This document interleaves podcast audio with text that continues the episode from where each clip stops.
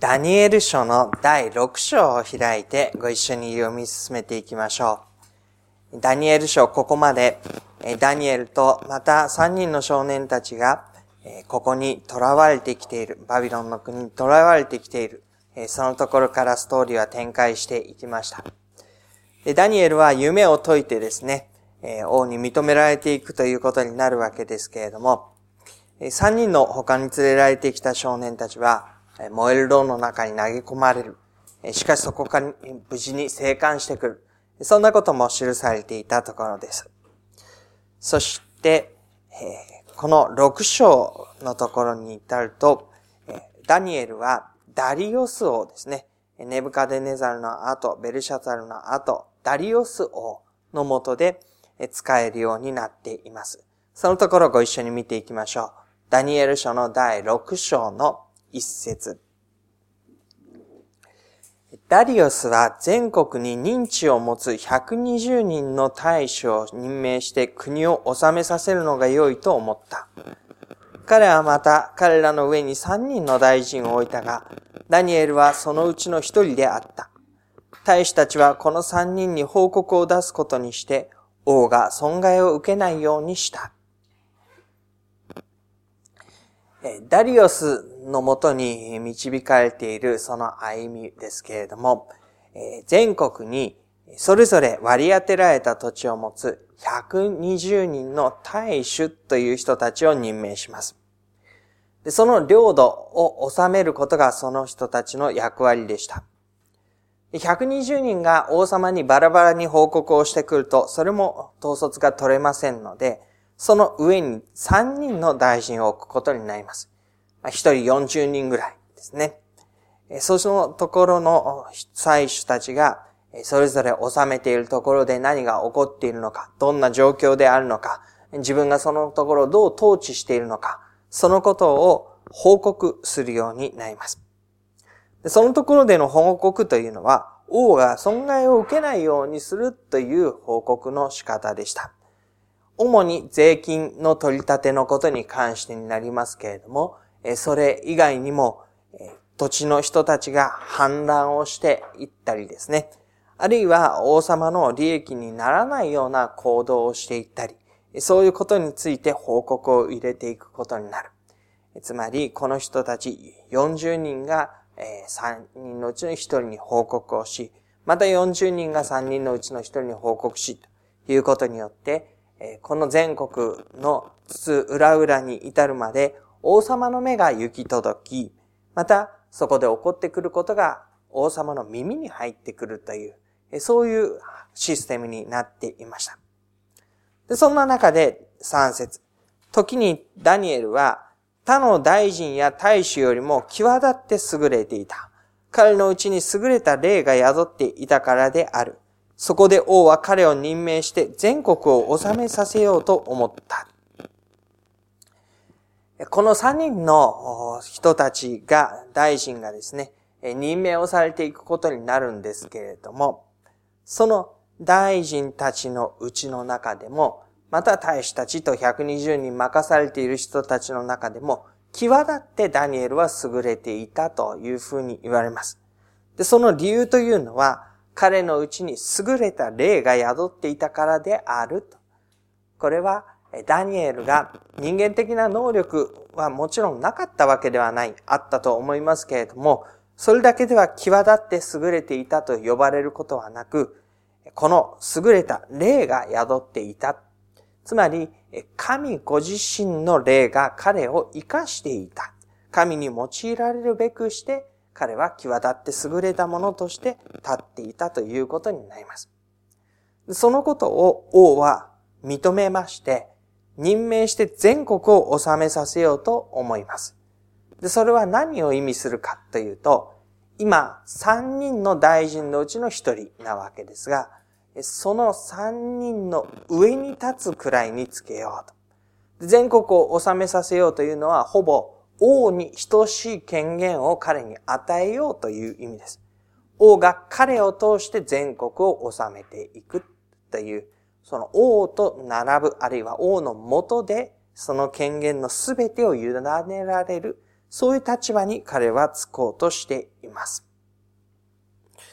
4節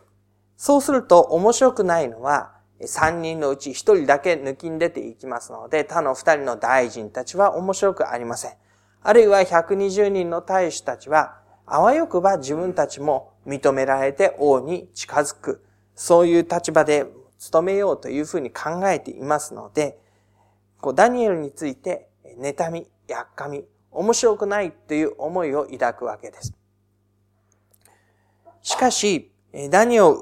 国政についてダニエルを訴える口実を見つけようと努めたが、何の口実も欠点も見つけることができなかった。言いがかりをつけるのでもなければ、きちんとした理由というのは何も見つからない。落ち度がない。批判すべきところがないということです。彼は忠実で彼には何の怠慢も欠点も見つけられなかったからである。そこでこの人たちは言った。私たちは彼の神の立法について口実を見つけるのでなければ、このダニエルの訴えるどんな口実も見つけられない。で彼らはえ、ダニエルがユダヤ人であることを知っていました。そして誠の神に礼拝を捧げ、ユダヤの立法をこの遠く離れた一国の地においても守っていることを知っていました。ので、彼らはそのこと以外には彼を訴える正当な理由はない。王様の前に彼が批判されるところ、落ち度、そういったものはない。本当に王様の役に立っていて王様が認めるのも無理からぬことだ。そういう中で、それでもこのダニエルを何とか引きずり下ろそうと思ったら、私たちはあのユダヤ人の神に対する信仰と、その習わしの中で行っていることについて、口実を認めなければいけない。それでですね、彼らは申し合わせて王のもとに来てこう言います。ダリオスを永遠に生きられますように。国中の大臣、長官、大主、顧問、総督は皆、王が一つの法令を制定し、禁令として実施してくださることに同意しました。すなわち今から30日間、王よ、あなた以外にいかなる神にも人にも、祈願をする者は誰でも獅子の穴に投げ込まれると。王よ、今その禁令を制定し、変更されることのないようにその文章に証明し、取り消しのできないメディアとペルシャの法律のようにしてください。彼らは王の権威ということ、支配ということを持ち出します。そしてそのことに訴えて、いかなるものも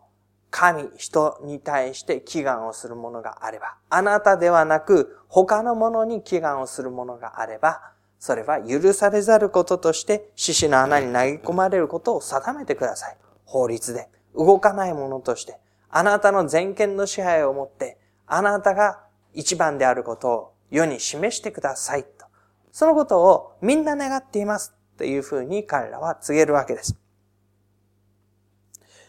そこでダリオス王はその禁令の文書に署名したというふうに出てきます。王の署名は絶対です。ので、その王の権限を持ってこのことは動かない法律誰もが従うべきことになっていきました。十節ダニエルはもちろんそのことを知っていました。自分の仲間の大臣たち、そして自分の元にいる大使たちが王の元にこぞっていって、そしてこの禁令を発布してもらうということをした。もちろん彼はそのことを知っていました。そしてそのことを知った上で、自分の家に帰っていきます。彼の屋上の部屋の窓はエルサレムに向かって開いていた。ここは囚われの地です。けれども、エルサレムの方向に向かって、彼はいつもその故郷を仰いでは、その神に向かって祈りを捧げていました。彼はいつものように日に三度ひざまずき、彼の神の前に祈り感謝していた。この状況は特殊な状況です。自分にとっては、非常に困難な状況になります。その状況の中にあっても彼はいつものように何ら動じることなくそのことを知っていたにもかかわらずなお神の前に祈り感謝をしていたと言います。すると、まあ、それをまさに願っていたわけですけれども、大臣、大使たち申し合わせてやってきて、ここにも申し合わせてという言葉が出てきます。彼らは大勢なんです。一人では何もできない。けれども、大勢で申し合わせて、束になってかかっていきます。ダビ、え、ダニエルは一人です。いつものように自分一人で神の前に祈っている。ダニエルが神に祈願し、愛願しているのを彼らは見て、そして王の前に進み出て王の禁令についてこう言います。12節括弧の中。王よ、今から30日間あなた以外にいかなる神にも人にも祈願をする者は誰でも獅子の穴に投げ込まれるという禁令にあなたは署名されたではありませんか。王は答えて言った。取り消しのできないメディアとペルシャの法律のようにそのことは確かである。そこで彼らは王に告げて言った。ユダからの捕虜の一人ダニエルは、王よ、あなたとあなたの署名された禁令とを無視して日に三度祈願を捧げています。ここでダニエルはユダからの捕虜の一人というふうに呼ばれます。ダリオス王にとっては、もうすでにユダから連れてきた捕虜の一人ではなかったんですね。彼は王の右腕というか、もう誰よりも信頼してそのことを任せることのできる、尊い忠実なしもべ、すべてのことを任せることのできる大切な人物になっていました。でも、確かにダニエルの身分というか立場というか、その境遇というのは、ユダから連れてこられた捕虜の一人に過ぎなかったわけです。その彼がしかも王よ、あなたの署名された禁令と無視して、日に三度祈りを捧げています。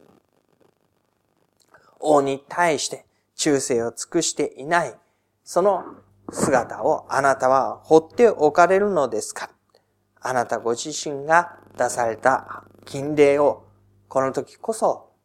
実行しなければならないではありませんか？という問いかけです。14節このことを聞いて王は非常に憂え、ダニエルを救おうと決心し、日暮れまで彼を助けようと努めた。王は、自らが出した禁令を取り下げることはできないのだけれども、どうにかしてこのダニエルを処刑するようなことにはしない。獅子の穴に放り込むようなことはしないために、どうできるだろうかと様々に思い悩みながら、ダニエルを救おうと決心しているわけなんです。いや、彼らがそう言おうが何しようが、私にとってダニエルは重要な人物であるので、決してそんな獅子の穴に放り込むことなどできないし、しない私は。決心をして、どうにかその道を探って、そのことに努めて、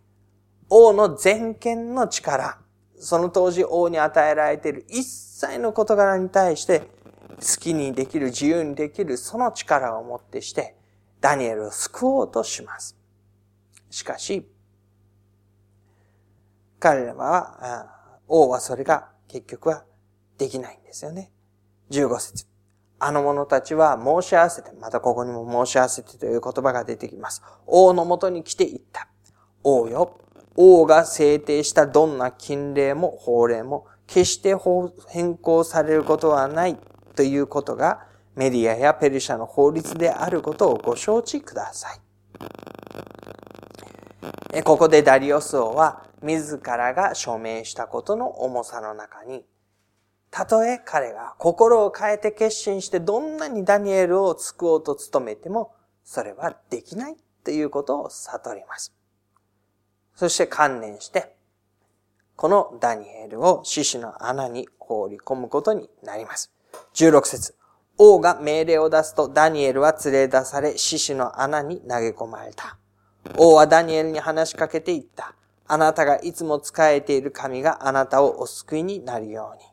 一つの石が運ばれてきてその穴の口に置かれた。王は王自身の印と鬼人たちの印でそれを封印し、ダニエルについての処置が変えられないようにした。王はダニエルを救うこと、自分の手によって救うことができないことを悟り、諦め、家来に命じてダニエルを獅子の穴の中に葬りました。ダニエルについては、先ほど来、ダニエルが何を言ったのか、どう行動したのか、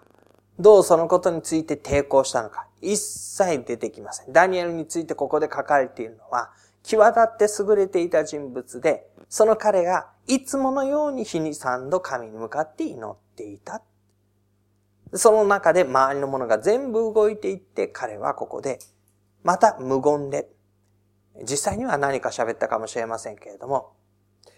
ここに書かれていることとしては無言で、獅子の穴の中に葬られていきます。決してその処置が変えられないようにと、王の印もまたここに封印をされていくことになります。18節王は宮殿に帰りました。一晩中断食をして、食事を持ってこさせてない。また、眠気もも、催さなかった。王は夜明けに日が輝き出すとすぐ獅子の花へ急いで行った。ダニエルのことについて何も触れられないでいるのとは対照的に先ほどから王がどのようにこのことを憂え、どのように努め、そしてこのことに心を痛め、食欲ももた、催さないほどに、眠気も催さないほどに、このことを必死にですね、思いを込めて、祈ったという言葉は出てこないんですけれども、断食を持って、このことがどうにか、一番最悪のことにならないように、そして日が明けるとすぐ、すぐですね、えー、獅子の穴に向かっていくことになります。で、その穴に近づくと王は悲痛な声でダニエルに呼びかけ、ダニエルに言った。生ける神のしもべダニエル、あなたがいつも仕えている神は、あなたを死死から救うことができたかこのところでの悲痛な声というのは、予想される結末があまりにも痛ましいものであって自分にとって失うものが多いので、悲痛な叫び声になっています。そして言った言葉は、今までの事柄の中で、対照的なもの、あるいは非常に象徴的なものが繰り返されます。生ける神のしもべダニエル。生ける神のしもべダニエル。えー、大臣たち、大使たちが言ったのは、捕虜、ユダから連れてきた捕虜の一人のダニエルですね。でも、生ける神のしもべダニエル。私の元で仕えてくれた、優れた人物であった、他の誰の追随も許さないものであった彼の本当の力の源、そのことはどこから来ているか。それは、生ける神、ヤーウェ誠の神のしもべであることから来ている。そのダニエルと呼びかけます。そして、あなたがいつも使えている神は、と言うんです。彼がいつものように神に向かって祈っていたというあの場面が象徴的に思い出されますけれども、いつものようになんです。いつも変わることがないダニエルと神との関係、その中にあることを王はいつも見ていた。そのことを持ち上げて今、あなたがいつも使えている神は、あなたを死死から救うことができたか。そこに何ら声が返ってくるとは、王は期待できない状況の中で、悲痛な声を持って呼びかけます。しかし驚いたことにその穴の中からダニエルの声が聞こえるわけです。21節王様永遠に生きられますように。私の神は見つかを送り、獅子の口を塞いでくださったので、獅子は私に何の害ももたらしませんでした。それは私に罪のないことが神の前に認められたからです。王よ、私はあなたにも何も悪いことをしていません。そこで王は非常に喜び、ダニエルをその穴から出せと命じた。ダニエルは穴から出されたが、彼に何の傷も認められなかった。彼が神に信頼していたからである。神の御手が彼と共にあり、獅子の口は塞がれ、そして獅子が彼に何の害を与えることもなく、何の傷を負わせることもなかった。王はこのダニエルを穴から出すことができました。その理由は、ダニエルが神に信頼していたからである。神に対しても王に対しても悪いことを一つもせずに使い続けてきた神、彼が神に信頼しながらこの獅子の穴で一晩過ごし、そのことの中で何の傷を負うこともなかった。そのことをダリオス王は受け取った時にですね、王は反対に彼を、ダニエルを訴えた者たち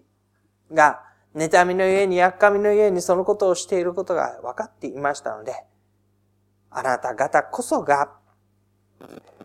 獅子の穴に投げ込まれるべきではないかということで、祭司と共に捕らえられ獅子の穴に投げ込まれた彼らが穴の底に落ちないうちに、獅子は彼らを我が物にして、その骨をことごとく噛み砕いてしまった。え、全然違う歩みですよね、え、ダニエルについては何の傷も負うことがない。でも、この訴えた者たちが放り込まれるや、穴の底に落ちる前に、獅子たちはこぞってその身を喰らうその骨をことごとく噛み砕いてしまう。そしてダリオス王は、このことをもとにして諸国の民に書き送ります。ダニエルの神の前に震えおののけと。この方こそ生ける神永遠に固く立つ方。その国は滅ぶことなく、その主権はいつまでも続く。この王は、ダニエルのユダヤの王ではない。異国の神々のはびこる敵国の王なんです。その王がダニエル一人をめぐって心を痛め、右往左往し、そしてそのことを呼びかけ、そしてその本当に生きた神に導かれていることを理解する中で、かつて自分が出した金礼というものを、もうそこにこだわられること、そのことに、えー、囚われることをしないというふうに決めて、むしろ彼を訴えた者たち、この策略を練った者たちを獅子の穴に放り込んで、そして大胆にも全土に向けて、このダニエルの神の前に震えおののけ、と言うんですね。この歩みを私たちが見たときに、いくつものことを教えられるところがあるように思います。ダニエルは神の手に守られて歩むことができたという歩みですけれども、その歩みというのは王に使えること及び神に使えることの両方をしてきた歩みでした。ダニエルは王に仕えて歩んでき。た、見えないね。これ、当てなくなっちゃった。ダニエルはですね、王に仕えて歩んできました。王に仕えることと神に仕えることの中に矛盾を見出さないで、ダニエルは王に全力で仕えてきたわけです。そのことは、えー、無理だね。王、ダニエルが他の大臣よりも抜きん出ていくところとなり、そして王に全てを任せようと言われるところになっていきます。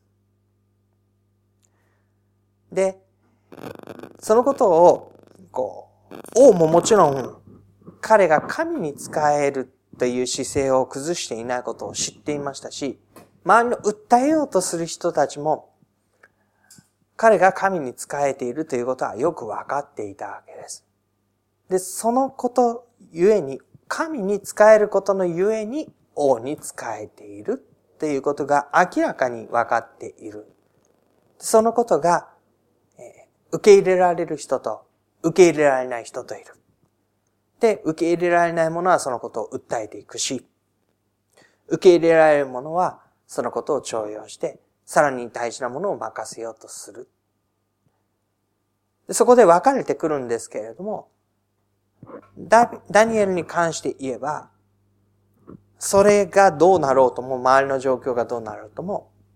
変わらない。いつものように。っていうことが出てくるわけです。で、いつものように主に信頼し続けて歩んでいるときに、周りの方の王の方が、いつもではない、あたふたとしながら懸命に努めて、ダニエルを救い出そうとして、そして眠れない夜を過ごして朝早く。そこまでのことがどうして起こっているのかというと、